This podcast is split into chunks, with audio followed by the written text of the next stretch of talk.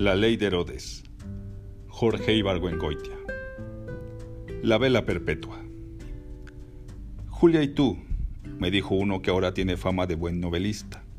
Han sido muy buenos amigos y volverán a serlo. Esto no es más que un pleito pasajero. Se equivocó. El pleito se acabó hace mucho, pero Julia y yo no volvimos a ser amigos, ni buenos ni malos. Supongo que la gente ha creído que nos peleamos por celos, porque en aquella época se podía pensar que Julia me ponía los cuernos con el gringo aquel que se llamaba Ed Hall. También se podía pensar que el celoso era el marido de Julia, porque Julia tenía marido cuando sucedió el pleito y que Julia y yo le poníamos los cuernos. Pero las dos versiones carecen de fundamento. Ni Julia me puso los cuernos con Ed Hall, ni se los puso conmigo a su marido, por la sencilla razón de que Julia y yo nunca fuimos amantes. Pero esto no es más que el final de la aventura. Lo interesante fue el principio. Yo entré en la escuela de filosofía y letras, que entonces estaba en Mascarones, y allí la conocí. Ni yo le gustaba a ella, ni ella me gustaba a mí. Ni yo le simpatizaba, ni me simpatizaba a ella. A Julia le gustaban los hombres esmirriados y muy cultos, así que me consideraba un ingenierote bajado del cerro a tamborazos. Yo, por mi parte, pensaba que a ella le faltaban pechos, le faltaban piernas, le faltaban nalgas y le sobraban dos o tres idiomas que ella creía que hablaba las mil maravillas. Nos avergonzábamos el uno del otro. Un día subí al segundo piso de Mascarones y la encontré allí platicando con Jaime Salines, el gran poeta, que ya desde entonces se creía Cristo crucificado. Ella me vio venir con mi chamarra beige, mis pantalones beige, mi camisa beige y mis zapatos beige, muy quitado de la pena, y me echó una mirada que me dejó helado. Cuando llegué junto a ellos, Julia me trató como si apenas me conociera, y Salines, que estaba pensando en la condición humana, ni me miró. En otra ocasión, tuvimos examen de fonética.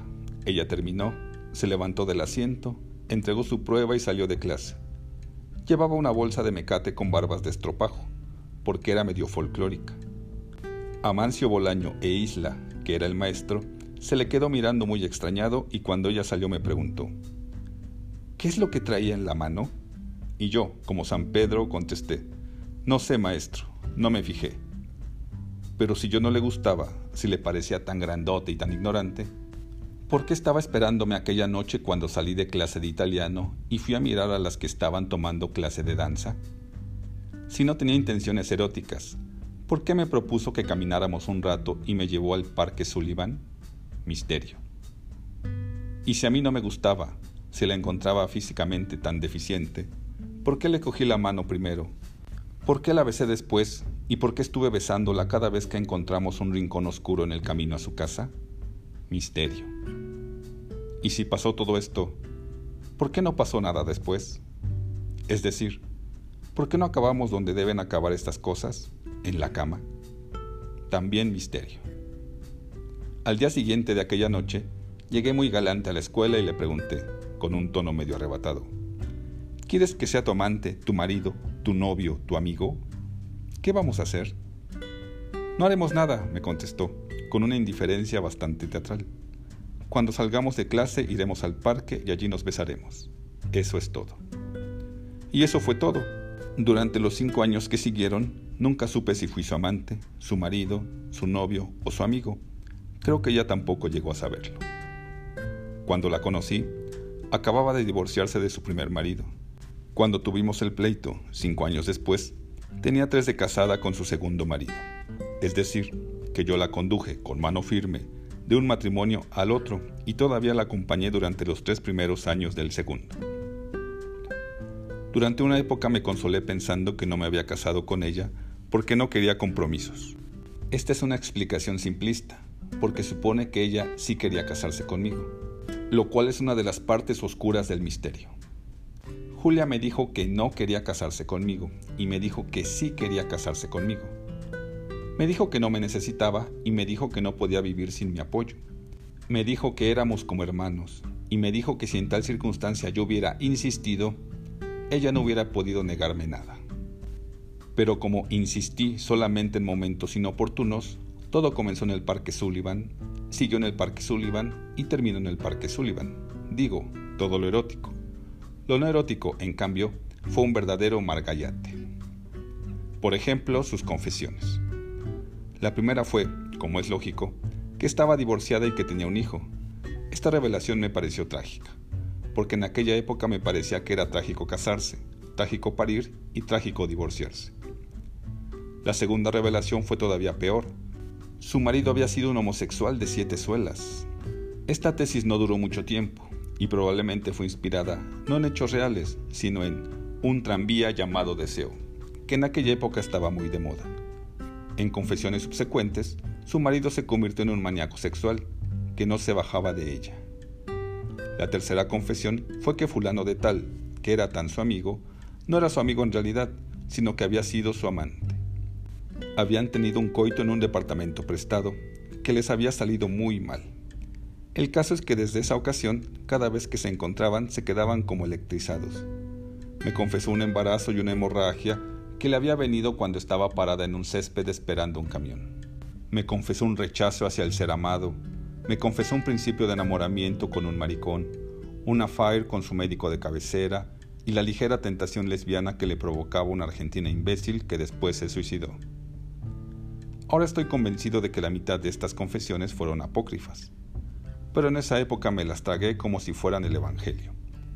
Aprendí psicología, porque ella se tenía la terminología muy bien sabida, y me quedé como quien va a la playa y ve de repente salir del agua a la conte en aprietos. Las confesiones fueron un factor muy importante en las relaciones entre Julia y yo, porque por una parte me convertí en una especie de doctora corazón, y por otra, me convencí de que irse a la cama con Julia era una de las empresas más complicadas que pudiera intentar el hombre y la de éxito más problemático. Un día me dijo, como para complicar más las cosas.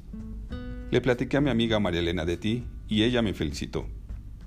¿Por qué te felicitó? ¿Por qué es tan raro que estas cosas sucedan?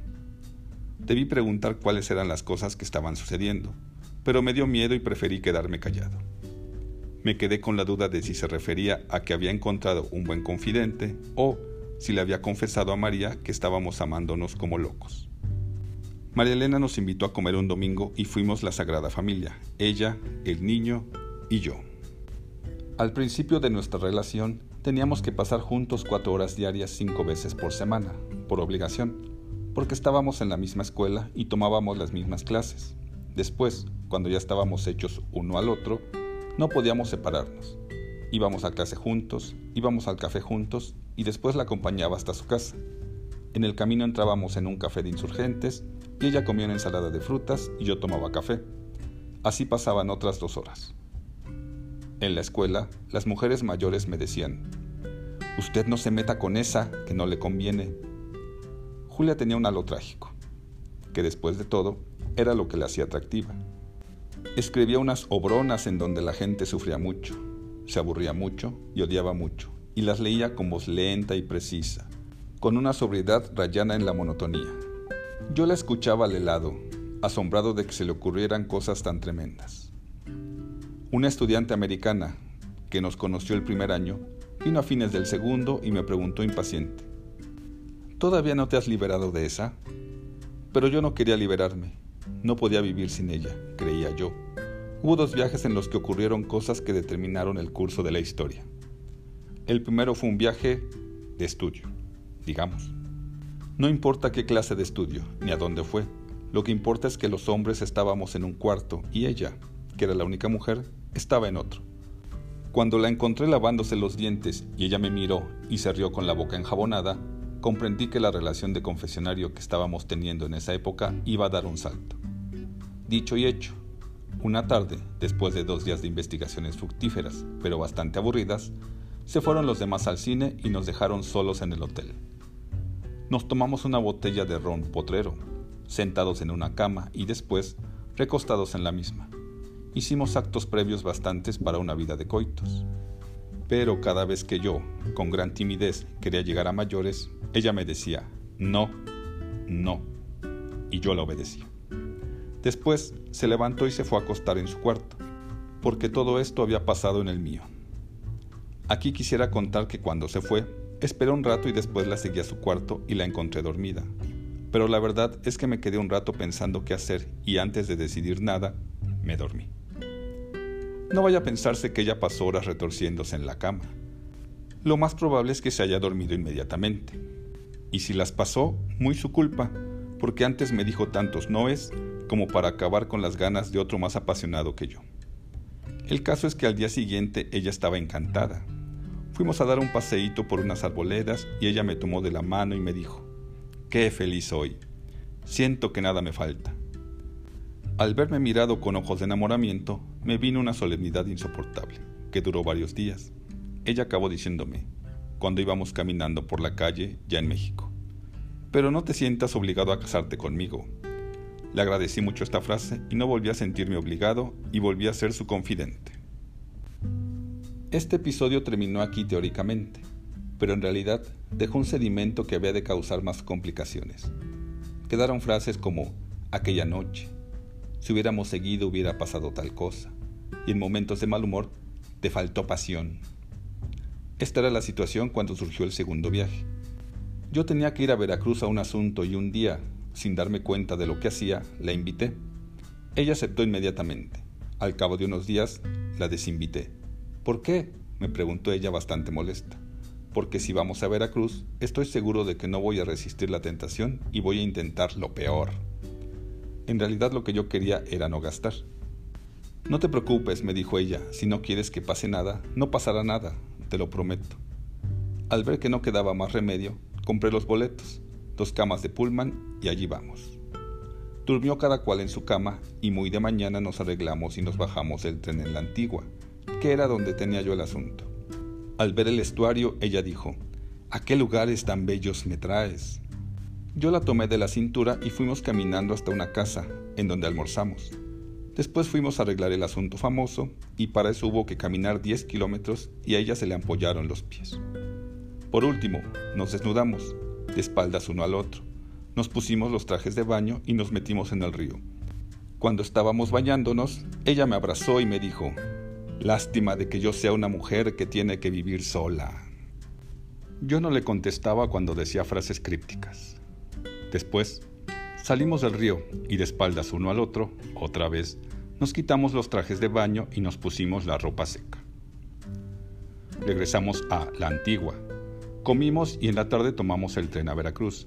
Allí fue donde ocurrió lo siguiente. Me llevó al hotel en donde había pasado la luna de miel con su primer marido.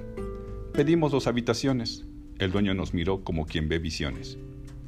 ¿Dos habitaciones?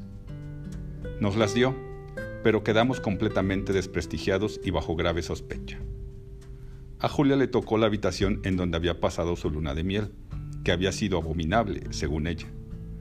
A mí me tocó un cuarto bastante feo, en donde me bañé y me arreglé para ir a cenar. Después fui al cuarto de ella, toqué a la puerta y la oí decirme que entrara. Entré y vi a Julia, desnuda, claramente visible a través del vidrio esmerilado de la puerta de baño. Acabó de bañarse y se secó tranquilamente, sin darse cuenta de que yo estaba viéndola. Mira para otro lado, que voy a salir desnuda, me ordenó. Y miré para otro lado, y ella salió desnuda y se vistió a mis espaldas. Después fuimos a cenar en la parroquia. Ella estaba cansada y tenía los pies ampollados, así que decidió irse a la cama temprano. Me acostaré y después tú vendrás un rato y platicaremos. Regresamos al hotel y ella se acostó y yo fui a su cuarto y cuando me disponía a intentar lo peor, ella me corrió de la cama e insistió en leerme una obra de Rosario Castellanos. Me levanté furioso y me fui a la calle a buscar prostitutas. Después de este episodio, me entró el fervor religioso. Iba a misa todos los días y comulgaba y le pedía a Dios nuestro Señor y a la Santísima Virgen que me dieran una compañera que fuera al mismo tiempo decente y cachonda. Fue mi mojigatería lo que precipitó el telón del primer acto de este drama de costumbres literarias. La cosa fue así. Una tarde estábamos en el café de filosofía y letras platicando, cuando me di cuenta de que ella, o mejor dicho, su alma, no estaba allí. ¿En dónde estaba? Una mesa que había al otro extremo del café, ocupada por uno de los filósofos jóvenes más brillantes de la última generación. Dicho joven tenía la boca abierta y estaba haciéndole ojitos a Julia, Julia, por su parte, estaba como si le hubieran metido una brasa por el culo. Sonrosada, con los ojos chisporroteantes y una risa idiota. Durante años sentí náusea cada vez que recordé esta escena. Ahora me da risa. Años después, Julia me contó que esa noche le dije, esto no te lo perdonaré nunca. No recuerdo haberlo dicho, pero sí lo dije, lo dije bien, porque nunca se lo perdoné.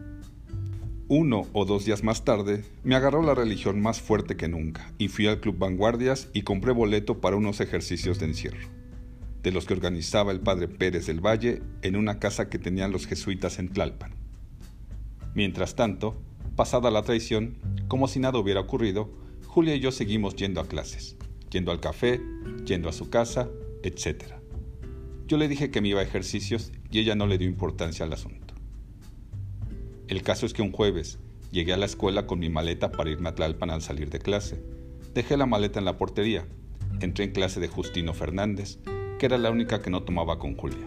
Tomé la clase y esto es que al salir me quedé paralizado en la puerta del salón, al contemplar la siguiente escena. Julia estaba parada en una de las escaleras que van del baño a la planta principal, recargada en el barandal, mirando hacia abajo. En ese momento, el joven filósofo, que era lo que Julia estaba mirando, cruzó el patio, llegó hasta la escalera, subió dos o tres peldaños, le tomó la mano a Julia, le dijo algo. Ella hizo un signo afirmativo. La joven le besó la mano y se alejó. Yo llegué un poco después, como si no hubiera visto nada. Julia estaba muy cariñosa y me acompañó hasta la esquina en que tomé un camión que me llevó hasta el zócalo. Yo iba temblando, como con calentura. El viaje del Zócalo Tlalpan fue una pesadilla. Lo hice en un camión de segunda, que iba repleto. Estaba en plena locura, porque no sabía por qué me sentía tan mal y creía que lo que tenía era temor de no llegar a tiempo a los ejercicios. Por fin llegué a Tlalpan, pregunté el camino, caminé unas cuadras, llegué ante una puerta, llamé, me abrió una monja y entré en la casa de ejercicios. En el momento en que puse un pie dentro, se me quitó la angustia. Me senté en una banca a esperar no había llegado nadie. Era octubre y hacía frío. A eso de las ocho empezaron a llegar los que iban a hacer el retiro. Eran tres o cuatro jóvenes que no tenían ninguna característica definida. Un señor de unos 40 años que tenía aspecto de gran pederasta y un hombre de pelo gris, ex jesuita. Llegó el padre Pérez del Valle con dos de sus achichincles, dio gritos afónicos y repartió las habitaciones. Después llegó el padre que iba a dar los ejercicios y cenamos. El padre era un santo varón. Había pasado varios años en la Tarahumara. Tenía el estómago hecho pedazos y no podía comer más que verduras cocidas. Decía que Balzac era freudista. Y en un momento de confianza entre él y yo, me dijo lo siguiente. Durante muchos años no podía yo resistir los ejercicios, porque me enfermaba al tercero o cuarto días. Pero ya descubrí el secreto. Cada vez que la distribución dice meditación, me duermo. Y mire, salgo de ellos tan campante. Por si alguien lo ignora, conviene advertir que San Ignacio fue el que inventó el lavado cerebral y le puso por nombre ejercicios espirituales. Al cabo de tres días de estar metido en aquella casa, rezando en la capilla, oyendo las pláticas, paseando en el jardín y meditando en mi habitación, fui a ver al padre y le dije que tenía una relación complicadísima con una mujer divorciada. Dale gracias a Dios que te ha iluminado, me dijo el padre. Este es un fruto muy hermoso de los ejercicios de San Ignacio de Loyola. Le expliqué que no hacíamos el amor. Él me dijo, tanto va el cántaro al agua. No puedo dejarla ahora, padre. Ella me necesita. Hazlo paulatinamente entonces. Consulta con tu confesor, fija una fecha para dejarla y déjala. Yo prometí dejarla al cabo de un año, pero sucedió que al día siguiente, lo primero que hice al llegar a la escuela fue decirle a Julia que el padre me había ordenado que la dejara. Ella se puso como una víbora, porque nunca se imaginó que yo fuera a mandarla al diablo. Los siguientes 15 días fueron los más humillantes de mi vida. Julia los pasó del brazo del joven filósofo, yendo para arriba y para abajo, hasta que no hubo Cristo que no supiera que ya no andaba conmigo, sino con otro. Esto fue en época de exámenes, después vinieron las vacaciones y en diciembre Julia se casó con el filósofo. Me gustaría poder contar que fui muy valiente y que soporté imperturbable la gran aventura romántica de Julia. Nada de eso. En una ocasión le dije, pero Julia, yo no quisiera que esto terminara así. En otra, nomás por conservar las apariencias en clase de Panchito Monteverde, le pregunté, ¿y cómo está el niño? Y en otra, que fue la más ridícula, Me la encontré en la salida de la biblioteca y ella se rió y yo me reí y ella me dijo, hemos sido tan buenos amigos. La acompañé a dar una vuelta por Santa María la Ribera, a la hora del crepúsculo, y ella me contó la historia de su gran amor, salpicada de frases como, Él es muy apasionado, está muy enamorado de mí, no pasa día sin que me proponga matrimonio. Y terminó diciendo, es tan raro ver un amor tan grande, es tan raro pero es tan bello, ¿no te parece bello este amor que estoy viviendo? Han pasado 13 años, pero todavía me acuerdo de ella cuando dijo esta frase. Yo estaba comiéndome un sándwich con aguacate que me supo muy mal. La siguiente vez que la vi, estaba ya casada, embarazada y creo que tejiendo unos zapatitos. El marido se había ido de viaje, pero de todos modos ella estaba feliz, haciendo planes para el futuro. Viviremos en la Riviera, me dijo. Los padres del filósofo estaban nadando en pesos. Lo que más me avergüenza de este episodio es haber sido tan magnánimo, porque fue entonces cuando debí golpearla hasta hacerla abortar. Pero nada, le di el medio kilo de chocolates que le llevaba y me fui muy triste, por las calles oscuras, y cuando me detuve para orinar frente a un árbol, casi lloré.